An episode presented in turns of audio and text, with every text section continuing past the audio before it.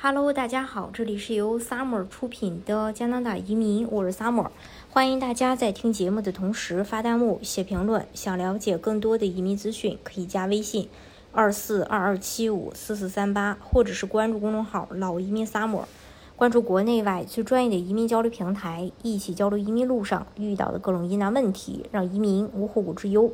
据加拿大蒙特利尔银行高级经济学家罗伯特。卡夫西奇在其最新文章《区域劳动力市场报告：全国热浪》中，依照人口增长情况、失业率数据等多项指标，我们可以知道在加拿大最好找工作的十大城市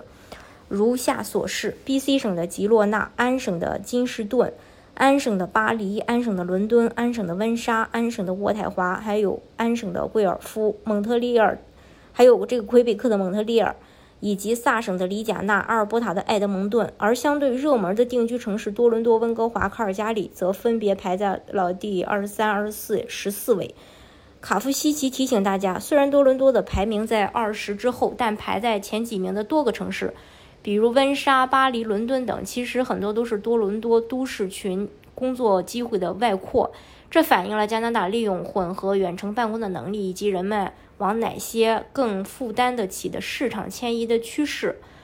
卡夫西奇还在报告中指出，2023年第二季度加拿大就业人数增加了8万4千人，势头强劲，失业率略微上调至5.4%，但依然属于低位。就像我们前文指出的那样，安省南部依然是劳动力市场最紧张、最缺人的地方，而最大的城市多伦多就业机会也是最多的。以下是全国求职和职业发展网站统计出的多伦多地区，呃，空缺人数最多的是十大职位是，呃，第一个是软件开发工程师。呃，第二个呢是注册护士，第三是营销专员，第四是金融分析师，五是项目经理，六销售代表，七客户服务代表，人力资源，八是人力资源经理，九是数据分析师。随着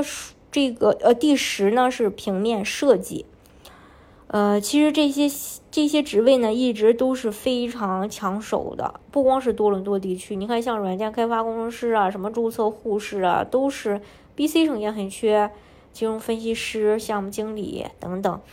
嗯，当然这些职业的薪资也还是非常可观的。像营销专员时薪在十八到五十五，呃，然后金融分析师是二十四点五到五十三点八五，项目经理时薪是二十八到七十六，销售代表是十六到四十三点九六。客户服务代表是十六到三十二点三二，人力资源经理是三十三点六五到七十二点一二，数据分析师是二十四点五到五十九点三四，平面设计师是十八点三二到四十一点八三，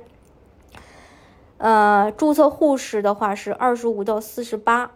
呃，然后软件开发人员是二十三点七五到六十加元不等。嗯，这是关于这一点。当然，对于移民的申请人来说，这些职业也是特别好找雇主的。呃，当然，移民加拿大的方式有很多种，大家可以根据自己的实际情况来选择最适合你的项目，拿到身份。今天的节目呢，就给大家分享到这里。大家如果想具体的了解加拿大移民政策的话，可以加微信二四二二七五四四三八，或者是关注公众号“老移民萨摩”。关注国内外最专业的移民交流平台，一起交流移民路上遇到的各种疑难问题，让移民无后顾之忧。